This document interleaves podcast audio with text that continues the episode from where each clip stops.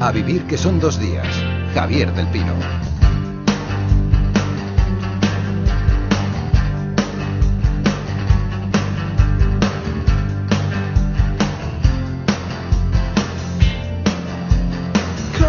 No sé si el club de lectura que abrimos ahora va a estar más cerca de la literatura o de la economía. Enseguida lo sabremos. Antes saludamos a nuestros clavers favoritos, se dice así, Manu Verástegui, buenos días. Hola, muy buenos días. Yo diría clubers. Clubers. Españolizado, tranquilamente. Clubers, pero ¿no? se usa esa palabra, ¿no? ¿no? no nos van a regañar los profesores Sí, de literatura que escuchan siempre este habrá programa. quien nos regañe. Los profesores de literatura son los peores, además. Exacto. Esta crisis que soportamos se inició hace ya más de cuatro años. Eh, ¿Se ha ocupado de ella la literatura? Oscar López, buenos días. Hola Javier, buenos días a todos. Hombre, se ha, se ha ocupado tanto en ficción como en no ficción. Si os fijáis, por ejemplo, en los últimos tiempos, libros que han abordado el tema de la crisis se han convertido en auténticos bestsellers. Pienso, por ejemplo, en los libros de Santiago Niño Becerra.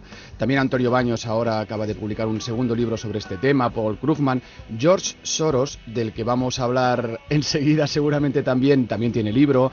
Y luego, desde luego, en lo que es en el terreno de la ficción, yo diría que también se ha abordado mucho y de una manera muy específica en el terreno de la novela negra. ¿eh? Es una novela, como es una novela muy social, siempre aborda mucho lo que está ocurriendo alrededor de las tramas policíacas y ahí la economía siempre ha jugado un papel importante. Claro. Pienso en los clásicos como Chandler o como Hammett, pero bueno, actualmente, por ejemplo, Claro. Petros Markaris, con todo el tema de la crisis griega, tiene con el agua al cuello, que es un clarísimo ejemplo. Claro, yo creo que es inevitable porque además el- la atmósfera que ha creado la crisis económica es un ambiente perfecto para escribir porque te Es, es un telón de fondo maravilloso para que pasen ¿no? cosas delante Claro, de ese telón, ¿no?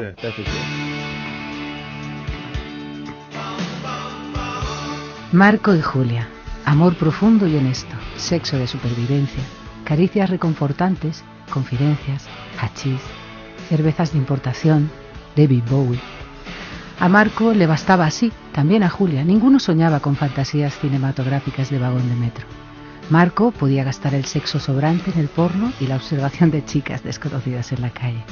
Julia se compró unas bolas chinas que casi nunca usaba, suelo pélvico sin vigor. Todo era distinto durante aquellas noches de verano tan teatrales, cuando acampaban en la azotea como scouts y obedecían un guion indie de Sundance. No ocurría muy a menudo, pero el hecho de que alguna vez sucediera les daba aliento para continuar aburriéndose juntos.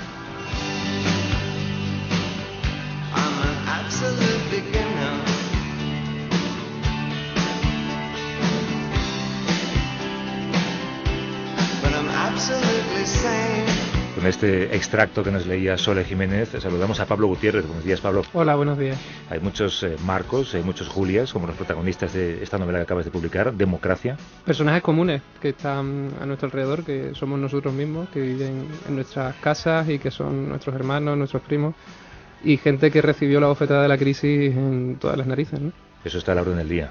Son gente común eh, con vidas cambiadas de repente. Sí, y vidas cambiadas no por errores que hayan cometido, ni como se suele decir, por haber intentado vivir por encima de sus posibilidades, ni que es una gran mentira, aparte de otras muchas cosas, sino porque estaban en el país equivocado, en el momento inoportuno. Por ejemplo, en este país y en esta época. Ya. ¿Y tú has querido que estos personajes sean prototípicos, que sean una especie de modelo que se pueda aplicar a mucha gente o tienen peculiaridades? Me gusta pensar que tienen su psicología y que cada cual se desarrolla a su manera, pero supongo que mm, en una novela que tenga puestas las raíces en esto que está pasando, los personajes en cierto sentido siempre van a tener algo de simbólico, de arquetípico. Prefiero pensar que no son tópicos, sino que son seres individuales también. Especialmente Marco, que sería el que más fuerza narrativa tiene durante la novela y que si bien al principio podría ser pues ese personaje que se queda en paro y que trata de asumirlo y no lo consigue, pero a mitad de la novela cambia y la transformación que se produce en él creo que le, le proporciona una psicología propia. La novela se llama Democracia. Oscar, cuéntanos cómo es este libro. No es fácil ¿eh? hablar de las novelas de Pablo Gutiérrez, no tanto por el argumento, que sí que lo es, sino sobre todo por la manera como está escrita. ¿no? En este caso pues tenemos a Marco precisamente del que hablaba él, que es un dibujante y aparejador, que el mismo día en que Lehman Brothers pues dice que está en quiebra, que fue el 15 de septiembre de 2008, pues a él lo echan a la calle de la inmobiliaria donde trabaja. ¿no? Y a partir de ahí podemos decir que Marco inicia como un descenso a las catacumbas ¿no? de su propia existencia, llegando a vivir realmente como un auténtico outsider. ¿no? Lo que pasa es que llega un momento en que él encuentra su lugar en el mundo con un proyecto creativo que denomina la ciudad y que consiste en ir por las calles desparramando en los muros como una especie de grafitis a partir de versos de poetas tan ilustres como Baudelaire,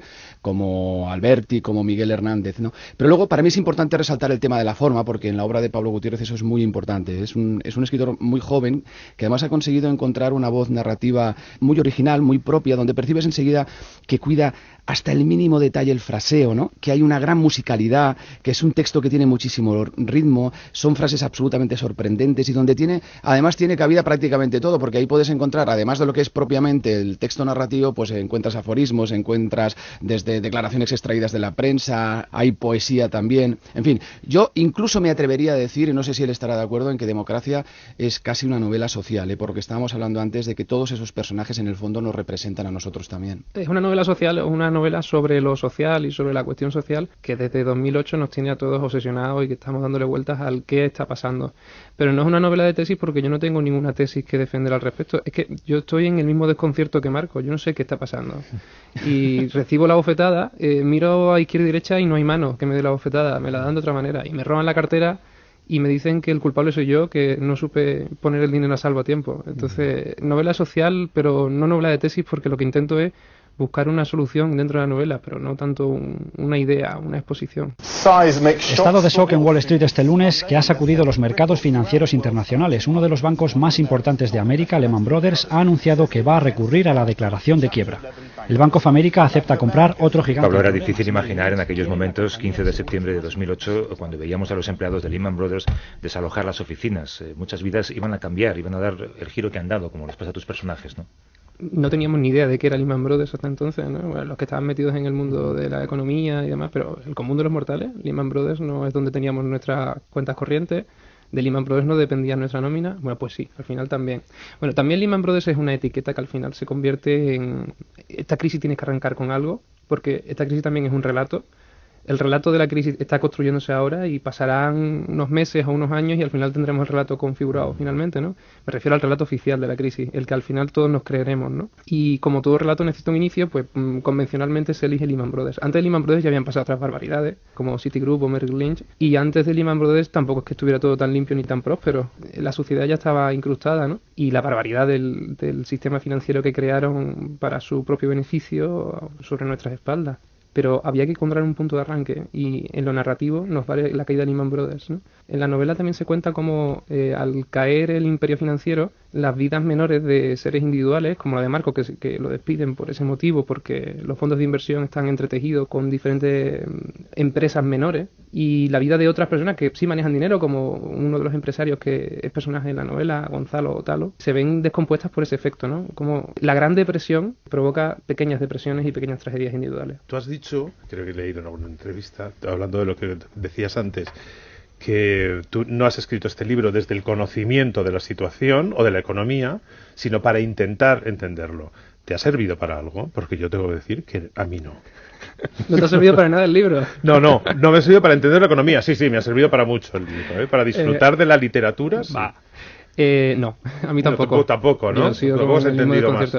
Lo que te he dicho antes del desconcierto, lo que tú decías, eso es cierto, pero también el libro surge de una bronca, una bronca personal que yo tengo, un cabreo enorme que compartimos mucho y en ese sentido me ha servido un poco más. Más para, Para que- soltar Sí, el, sí. el veneno, ¿no? Para soltar el veneno y para así poner el...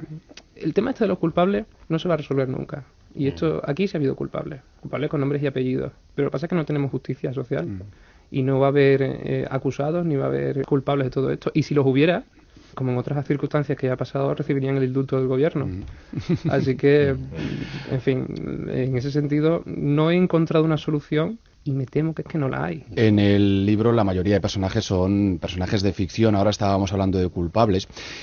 Te lo digo porque hay uno de los personajes que es un personaje real, que es George Soros, que tiene un papel relativamente importante en, la novela. Es un Kurz, un Kurz eh, más cercano al de Apocalipsis Now que al del Corazón de las Tinieblas. Y yo no sé si tú ahí lo dibujas como un héroe, como un superhéroe, porque yo sé que a ti te gusta mucho el cómic, como un villano. ¿Es un culpable de esos que tú estabas hablando ahora? Él quiere pensar que no. pero por supuesto que lo es porque Soros siempre aparece en esas listas de las grandes fortunas, es un mega inversor, un tipo que mm, ayudó a la creación de, la especulación a gran escala del sistema financiero, de todas esas barbaridades como opciones de deuda garantizadas y mm, disparates que nos han empobrecido a todos. Él defiende que es un filántropo, que todo ese dinero que va rescatando diferentes fondos de inversión, arruinándonos a todos, luego lo pone al servicio de la democracia. Es uno de los motivos por los que también la novela se titula así. Y yo utilizo a ese personaje un tanto iluminado, un tanto como un viejo masón del 19 también, para convertirlo en un personaje de cómic, para quitarle toda la realidad que tiene y convertirlo en una especie de santón o figura que está por encima de todo y que todo lo sabe. Marco no se entera de nada y da tumbo Claro, un Marco lado es el otro. pobre pringao, ¿no? El Como pringao. somos todos, Todos nosotros nosotros, en la base. ¿no? Y Soros, desde arriba de- del rascacielos, piensa que lo sabe todo y que controla todo lo que sucede ahí abajo. Oye, pero los personajes de ficción, Marco, dices que está basado en, en el, en el hombre corriente que de repente no ha hecho nada, pero sufre las consecuencias. Pero ¿y Gonzalo, el triunfador? ¿En quién has pensado? Bueno, Gonzalo, eh, también ahí supongo que también funciona como un prototipo de, del que triunfó fácilmente con poco esfuerzo, pero triunfó no por sus medios ni por su voluntad, sino porque el triunfo ya lo tenía de cuna, ¿no? Eh, Gonzalo proviene de una familia que con una fortuna tradicional, que no la ha conseguido a través de la especulación, sino de la producción de, diferentes productos y demás, es decir, un, empresario tradicional, y él decide hacer dinero lo más rápido posible a través de la gran timba que es la especulación inmobiliaria. Incluso deja sorprendido a su propio padre que durante décadas ha intentado construir su imperio económico cuando él en apenas un par de años consigue ganar mucho más que lo que el padre gana vendiendo joyas y relojes. Eh, no, no tiene un nombre concreto, no estoy pensando en nadie, pero bueno, podemos poner muchos nombres. Cada uno ¿Y, esa congresista que intenta mediar? esa congresista... es que- Esa tiene que estar basada en alguien. no, para nada, tampoco. tampoco. Pues lo Se, parece. se me ¿eh? ocurren un par de nombres, Sí, ¿eh? no, no, tampoco. No, no, eh, la novela es que está llena de personajes secundarios y también aparece una presentadora de un programa de televisión, aparece una conocida Una terapeuta. La terapeuta. terapeuta, sí. Eh, hay muchos personajes secundarios porque a mí me interesaba mucho también el entramado. La madre de. Marco, La madre de Marco, personaje un muy, personaje. muy importante. Bueno, es que aquí las mujeres tienen un papel importante, varias, ¿eh? La madre de Marco, Chloe, la, la mujer de Marco, Julia. Es decir, que son mujeres además que se parecen muchísimo ellas dos. Sí, Chloe y, y Julia cumplen un papel similar en diferentes épocas y con diferentes intenciones, pero se parecen mucho en cuanto a que las dos son personajes femeninos con mucho carácter, mucha fuerza de decisión y mucha capacidad de construir sus propias vidas incluso a solas, cosa que Marco es incapaz de hacer. Marco en cuanto le tiembla el suelo se derrumba y se viene abajo y, y es eso, es la víctima de la Gran Depresión. Mientras que Julia consigue rehacer los Bueno, es, pedazos es un y tirar hacia con, adelante. con- con tendencia a la depresión ya de partida, ¿no? Y la crisis económica se la acentúa. Sí, probablemente. Bueno, pero tampoco nos cebemos en él. Es un buen tipo. El, el Marco es uno más. Quiero decir, eh, lo que pasa es que no es especialmente fuerte ni especialmente arriesgado, pero tiene talento. Hombre, y además tiene un talento importante que es eh, la capacidad de convertir en poesía lo común. Y eso es importante. Hombre, y es importante lo que él hace, porque, a ver, que tampoco despistemos a los, a los oyentes. A ver, la economía juega un papel muy importante, la crisis económica, cómo nos afecta, pero no es una novela que sea un tratado de, de economía. Aquí pasan muchas cosas. Y, por ejemplo, a mí me interesa mucho ese proyecto creativo que él pone en marcha, ¿no? Ese proyecto de la ciudad, que luego tiene una versión 2.0 con la ciudad nueva, ese desparramar versos por los muros, por las paredes de la ciudad. Es un poco lo redime, ¿no? Un poco eh, le permite rebelarse contra lo que le toca vivir, ¿no? Salir adelante, salir a flote. En el fondo es una novela optimista al final. En el fondo sí. En, en el fondo es una, una novela en la que dice que si el mundo, el gran mundo no funciona, a lo mejor hay que construirse un mundo pequeño. Y Marco entiende que él ha quedado al margen del gran mundo. Bueno, lo que ha perdido Marco, además de, de dinero, evidentemente, de un puesto de trabajo, es la posibilidad de crear una familia, de ser padre, porque justo cuando viene la crisis, ellos que tienen treinta y tantos estaban ya pensando, bueno, venga, ¿por qué no tenemos un bebé? ¿Qué tal?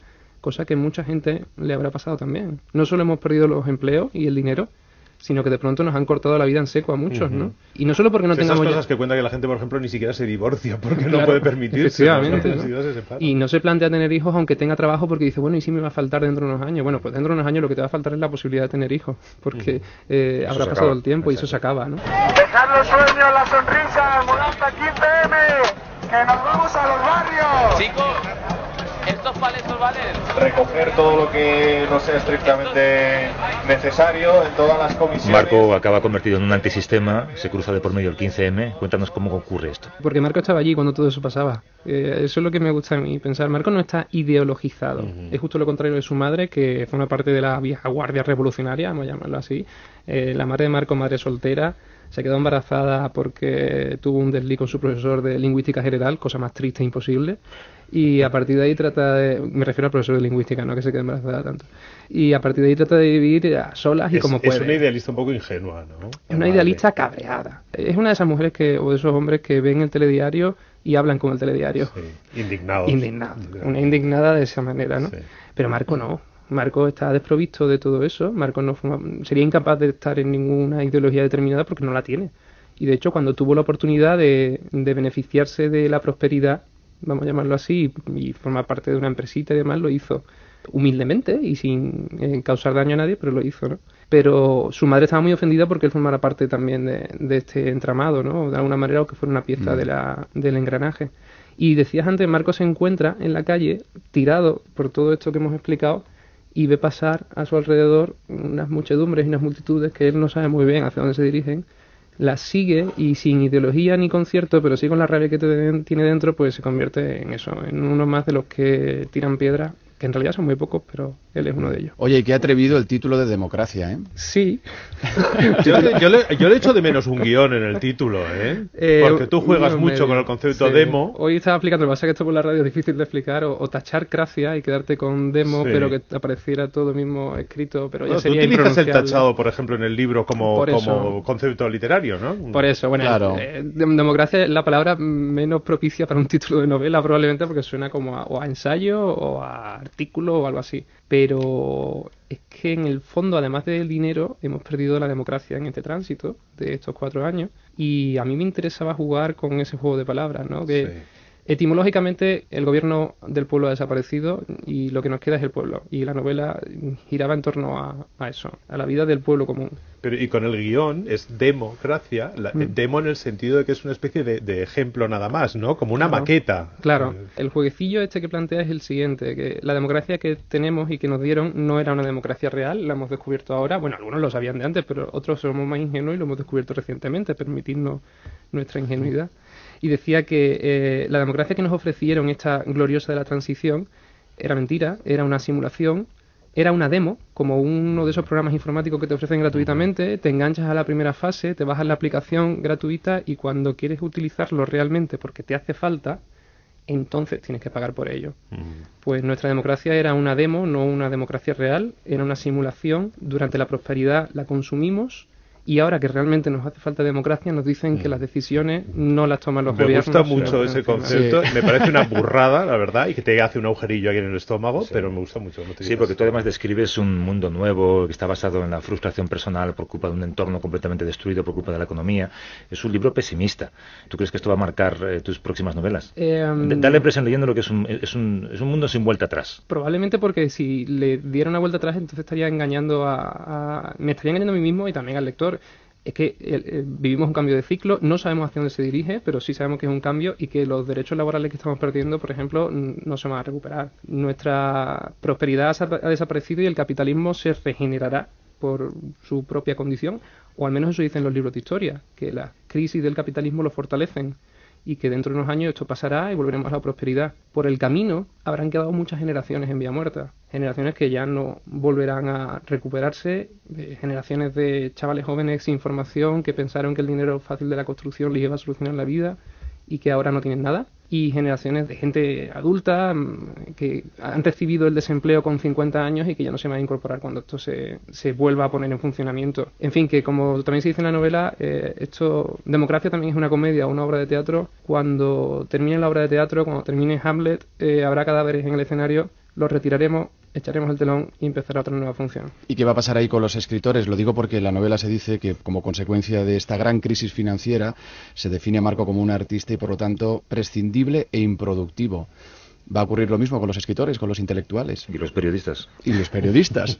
es curioso que los dos sectores más golpeados por la crisis sean el periodismo y la construcción, ¿verdad? Vosotros lo vivís más directamente. Yo soy profesor de secundaria y me gano la vida dando clases y así pago mi hipoteca, mis deudas y lo que entra en mi nevera. El futuro de los escritores probablemente sería seguir escribiendo lo cual parece una obviedad, pero no lo es, y pensar un poquito menos en ganar dinero con ello. Bueno, pues Pablo, antes has pronunciado varias veces la palabra joven, que sepas, Oscar, que hemos tenido un debate fuera de micrófono sobre si denominarle o no escritor joven.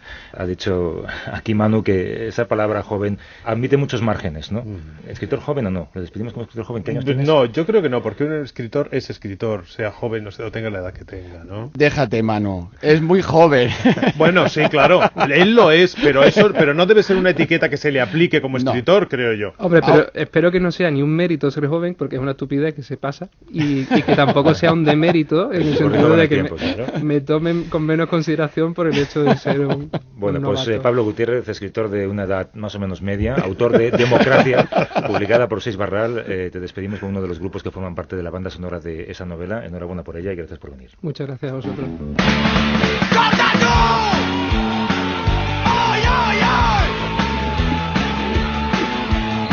Gracias.